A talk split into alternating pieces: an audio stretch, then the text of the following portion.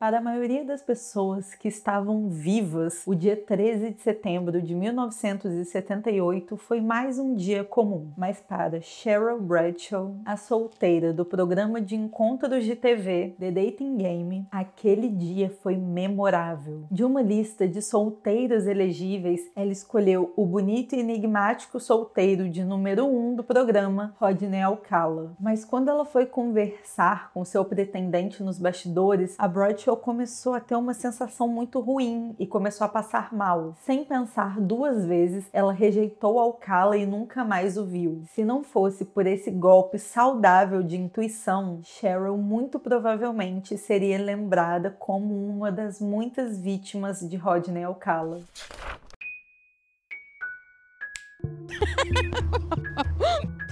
Olá, excêntricos! Eu sou a Anne, sejam bem-vindos a mais uma sessão do clube. Antes da gente começar, eu quero avisar que esse vídeo possui conteúdos sensíveis. Então, se você não estiver se sentindo muito bem hoje, migre para um outro vídeo do clube, mais leve, mais alegre, e a gente se vê numa próxima. Ou você volta aqui quando estiver se sentindo preparado emocionalmente para isso, tá bom? Mas nada te impede, mesmo se você não for continuar, de deixar um like nesse vídeo, um comentário para ajudar ajudar a gente no nosso engajamento, compartilhar com um amigo que você acha que possa gostar e você pode também, caso esse vídeo seja monetizado, pensar em assistir os anúncios. Assistir um vídeo depois do outro, dar uma maratonada, aproveitar janeirão aí, quem sabe você está de férias. E se você puder e quiser, se torne um membro. Então, sem mais delongas, vamos lá. Rodney Alcala, ou Rodney, como eu apelidei, nasceu como Rodrigo Jacques Alcala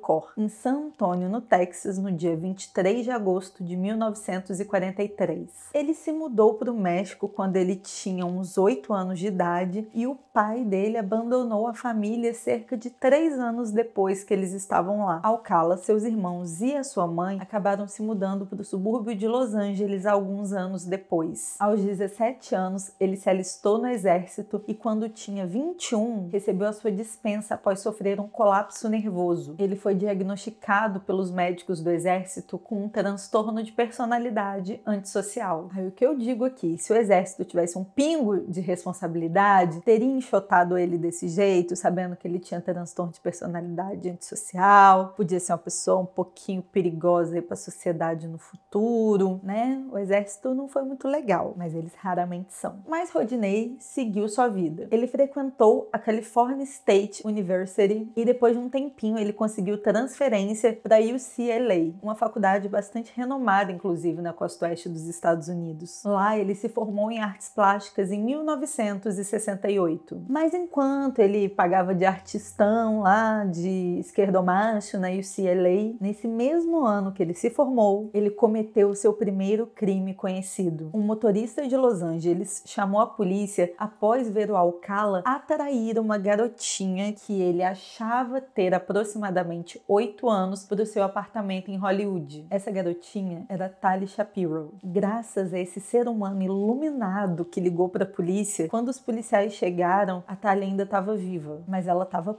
péssima. Ela tinha sido espancada com uma barra de aço e tinha sido violentada sexualmente pelo Alcala. Era impossível dizer que ele não era o culpado pelo que tinha acontecido com essa garotinha. O Alcala conseguiu fugir da polícia, mas a Tali tinha sido encontrada no apartamento dele. Então era meio óbvio quem tinha feito aquilo com ela. Mas para fugir do seu mandado de prisão, o Alcala fugiu da Califórnia e se matriculou na Universidade de Nova York no curso de cinema, onde ele usava usava um pseudônimo, John Berger. E aparentemente ele deveria ter documentos falsos, né? Porque como que uma pessoa consegue se matricular numa universidade sem documentação, né? Então ele devia ter aí toda essa documentação já falsificada antes disso tudo ter acontecido. Na Universidade de Nova York, no curso de cinema, ele chegou a ser aluno do Roman Polanski, essa pessoa que a gente ama tanto aqui no canal, né? Aquela pessoa que a gente só fala bem, Se isso não era um encontro praticamente profético de duas almas podres, eu não sei mais o que é. Ele não levou muito tempo para começar a fazer merda em Nova York. Em junho de 1971, Cornelia Michael Creeley, comissária de bordo da Trans World Airlines, de 23 anos, foi encontrada estrangulada e com sinais de agressão sexual no seu apartamento em Manhattan. O seu assassinato permaneceu sem solução até 2011. Como Alcala Alcala era um fugitivo, o FBI o adicionou à lista dos 10 fugitivos mais procurados no início de 1971. E alguns meses depois, algumas meninas que estavam frequentando o acampamento de artes da Universidade de Nova York, em New Hampshire, reconheceram o conselheiro do acampamento, John Berger, em um desses pôsteres do FBI que estava nos correios. A polícia foi chamada, o Alcala foi preso e extraditado para a Califórnia. Depois do que aconteceu com a Tali Shapiro,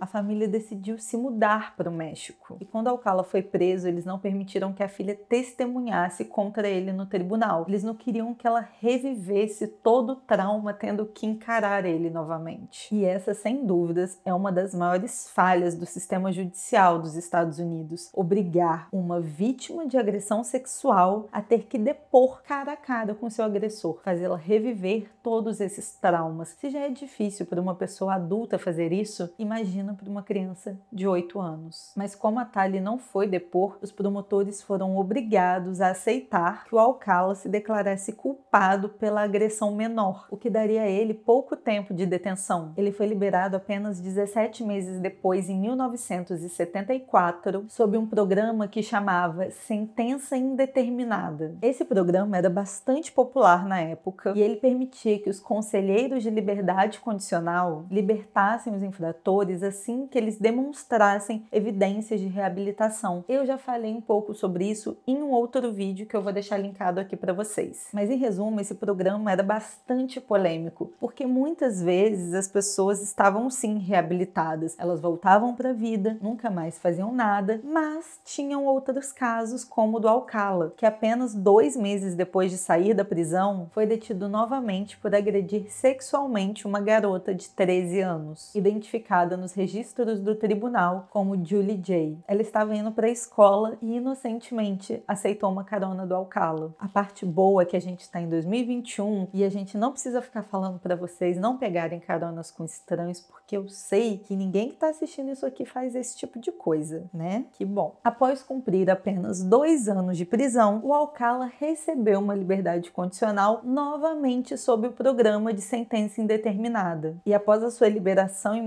1970, 1977, ele sai da Califórnia e volta para Nova York. E uma semana depois, ele matou Ellen Jane Hoover, de 23 anos. Ela era uma menina importante socialmente, digamos assim. O pai dela era proprietário de uma boate badaladíssima chamada Cyrus, e ela era filhada de dois importantes artistas, o Dean Martin e o Sammy Davis Jr. Quando a Ellen desapareceu no dia 15 de julho de 1977, ela tinha deixado no seu apartamento um calendário com a data marcada exatamente do dia que ela desapareceu, que ela se encontraria com o tal de John Berger. Os seus restos mortais foram encontrados no condado de Westchester, em Nova York, apenas em 1978. O Alcala só foi se confessar culpado por esse crime em 2012 e recebeu uma sentença de prisão perpétua por isso. Em 1978, ele estava vivendo a sua vida normalmente e chegou a trabalhar por um curto período no Los Angeles Times como tipógrafo. Vocês devem estar reparando que o Alcala revezava bastante entre Califórnia e Nova York. Essa era uma forma dele passar mais tempo despercebido, considerando que ele era muito pouco discreto. Durante esse período de 1978, ele convenceu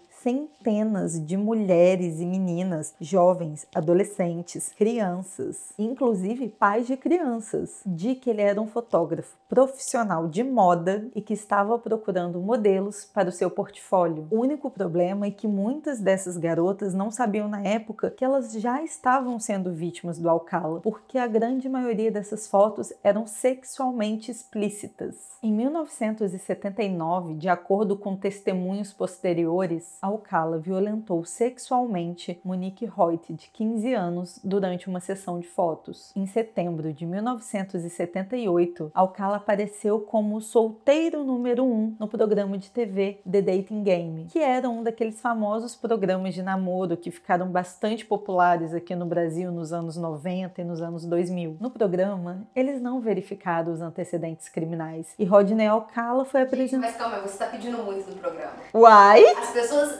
nem procuram se você tem higiene básica. Mas você tava no auge, auge dos cereais killers lá nos Estados Unidos. Mas você não vai olhar um antecedente criminal da pessoa? auge Porque ninguém olhava mesmo. Programa que olha o antecedente criminal dos outros. Você acha que o Silvio Santos uma vez olhou como o antecedente de alguém? Olha, eu não sei. Boninho olha o antecedente criminal dos outros? Não Eu acho que tem que olhar. não.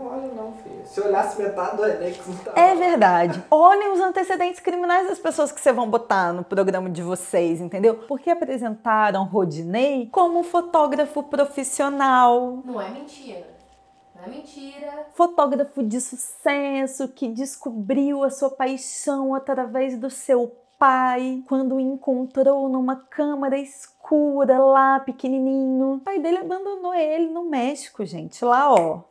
Há muito tempo atrás, entendeu? Gente, não participem desses programas. Negócio de casamento às cegas aí. Vê se a Netflix está conferindo antecedente criminal das pessoas antes de você se candidatar para participar da segunda temporada, tá bom? Fazer esse combinado aqui porque é importante. Vai que você encontra um Rodinei na sua vida. A gente não quer isso aqui. Bom, beijo. Gente, mas devia olhar, gente. O uso do charme e das insinuações com um quesinho sexual, sabe? Sapequinha que o Alcala fazia no programa, lhe rendeu um encontro. Ele era uma pessoa que tinha ali uma beleza considerada, né, ali para os padrões da época, tipo Ted Bundy, tipo outros assassinos em série que conseguiam coisas porque tinham essa pinta de garotos inteligentes, bonitinhos, descolados, né? O Alcala era um deles. Esse encontro era com a Bradshaw, que eu falei lá no começo do vídeo, e que graças ao bom pai, ela conseguiu se livrar dele e eles nunca mais se viram. Porém, durante o programa, ela ficou bem interessada nele, porque ele tinha esse quê meio enigmático, misterioso, mas realmente, quando chegou nos bastidores, ela ficou com medo dele, porque ele era um tanto assustador também. Mas segundo testemunhos de pessoas que o conheciam na época, eles diziam que o Alcala parecia ser uma pessoa confiável e que ele tinha um jeito de falar que deixava as pessoas à vontade para se abrirem com ele. Mas apesar de ter frequentado aí três universidades, o Alcala não era tão inteligente quanto ele imaginava ser, porque em 1979 ele foi preso novamente pelo sequestro e assassinato de Robin Sansoy, de 12 anos, na Califórnia. Ele foi condenado por essas acusações quatro anos depois, mas essa condenação foi anulada porque o júri tomou conhecimento dos antecedentes criminais do Alcala durante o julgamento. Então, quer dizer que o júri foi corrompido. O outro julgamento só aconteceu em 1986 e resultou em um segundo veredito de culpado para o Alcala. Mas em 2001 ele chegou a ser anulado por um detalhe técnico que ninguém diz muito bem que detalhe técnico é esse. Mas enquanto estava sob custódia, Alcala escreveu um livro chamado You The Jury, em 1994, no qual ele se declarava inocente pelo assassinato da Robin. Antes do Alcala ser julgado pela terceira vez pela morte da Robin, os avanços no mundo da genética, a evolução dos testes de DNA e outras análises de crime que foram sendo possíveis de ser analisadas por conta da tecnologia, forneceram evidências que ligavam o Alcala a mais crimes. Em seu próximo julgamento, que ocorreu em 2010,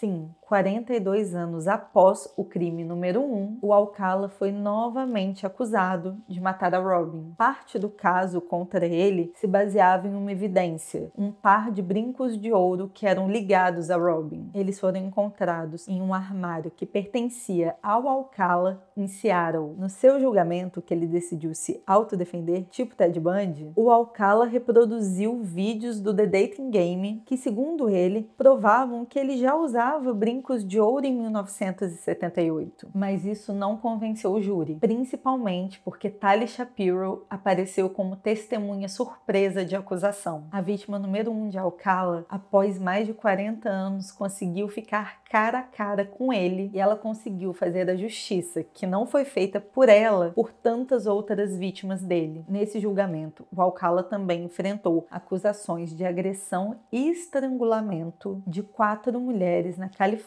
no final dos anos 70. Jill Bercombe, de 18 anos, morta em novembro de 1977. Georgia Wickstead, de 27 anos, que foi violentada sexualmente, espancada e estrangulada em dezembro de 1978. Charlotte Lamb, de 32 anos, morta em julho de 1978. E Jill Parnell, de 21 anos, morta em junho de 1979. Como eu já disse, o Alcala optou por se representar no processo judicial. Em fevereiro de 2010, ele foi considerado culpado de todos os cinco assassinatos e foi condenado à morte em março de 2010. Em 2016, o Alcala ainda foi acusado do assassinato de Christine Ruth Thornton em 1977, mas a essa altura os promotores não achavam que valia a pena extraditá-lo para outra jurisdição só por ele ser condenado, uma vez que ele já tinha sido condenado à morte. As autoridades também acreditam que ele tenha matado Pamela Lambson na área da Baía de São Francisco no outono de 1977. No entanto, o DNA que foi coletado na cena do crime já estava muito degradado para ser testado, então ele nunca foi acusado formalmente desse crime. Algumas das vítimas do Alcala conseguiram sobreviver ao seu ataque, mas é praticamente impossível a gente descobrir o número exato de vítimas que ele fez, seja fatais ou não. Algumas autoridades acreditam que ele tenha matado cerca de 50 meninas e mulheres. Outros colocam esse número lá para cima e acreditam que ele tenha matado 130 pessoas. Isso sem contar suas vítimas que ele provavelmente violentou sexualmente e não matou. Após a sua prisão em 1979, a polícia encontrou centenas de fotos do Alcala naquele mesmo armário que encontraram os brincos em Seattle. Muitas dessas garotas foram identificadas, mas muitas delas permaneceram desconhecidas. Em 2010, a polícia compartilhou muitas dessas fotos com o público na esperança de conseguir identificar essas garotas. Algumas mulheres que viram o apelo da polícia se manifestaram e se identificaram. Ele morreu com 77 anos no dia 24 de julho de 2021. Ele estava na prisão da Califórnia aguardando a sua execução. O motivo da morte? Causas naturais. Viver nessas cidades grandes como Nova York e Los Angeles durante a década de 70 possibilitou que o Alcala conseguisse fazer muitas vítimas sem ser notado. É por isso que oficialmente nós só podemos dizer que ele fez 10 vítimas fatais. Diferente do BitK, que queria ser creditado por cada um dos seus crimes por puro ego, o Alcala era bastante evasivo e confuso nos seus depoimentos. Nunca foi fácil tirar informações dele e com a sua morte, muitas perguntas ainda ficaram sem respostas. Psicologicamente falando, pode ser que o Alcala fosse tão desorganizado que talvez ele nem se lembrasse do nome de muitas das suas vítimas, transformando-o nessa pessoa assustadora que não olhava nos olhos, evasiva. Essa pessoa que Cheryl Bradshaw se recusou a ter um encontro mesmo após o ter escolhido durante o programa. O Alcala foi um dos muitos assassinos em série que assolaram os Estados Unidos e o mundo durante as décadas de 60, 70 e 80. 1987 foi o pico, quando o mundo registrou 985 assassinos em série, 768 deles apenas nos Estados Unidos. A boa notícia é que esse número vem caindo progressivamente e em 2010 foram identificados apenas 230 assassinos em série, sendo 117 apenas nos Estados Unidos e 113 no resto do mundo. Existe subnotificação aqui? Eu acredito que sim, mas ao mesmo tempo, hoje em dia existem muito mais recursos e tecnologias para se identificar um assassino em série, muito mais do que algumas décadas atrás. E isso me faz acreditar que o declínio realmente seja real. E por conta disso, muitos estudos vêm sendo feitos nos últimos anos para tentar entender o que aconteceu nessas três décadas. E entre todas as teorias que eu li, a minha favorita é sobre a Segunda Guerra Mundial e a Guerra do Vietnã. Muitos desses assassinos eram filhos de homens que sofreram nos campos de batalha. Se a gente parar para pensar, esses filhos do pós-guerra seriam jovens adultos nas décadas de 60, 70 e 80, que foi o auge, o boom do aparecimento dos assassinos em série no mundo. Não quer dizer que não existisse antes, mas essas três décadas foram o auge e nunca existiu nada parecido. Essa é uma teoria que faz sentido, mas ela também não se sustenta sozinha. Muitos especialistas acreditam que se não fosse pelas novas tecnologias, nós ainda teríamos muitos assassinos em série pelo mundo, porque querendo ou não, toda a tecnologia que nós temos disponível hoje inibe a atuação deles, que correm muito mais riscos de serem pegos. E junta isso com o medo, com a paranoia das pessoas que só veio aumentando nas últimas décadas, que foram se tornando cada vez mais desconfiadas e precavidas, o resultado natural acaba sendo declínio. Mas deixem aqui nos comentários as suas teorias sobre isso. Vamos confabular. Tchau, excêntricos, até a próxima.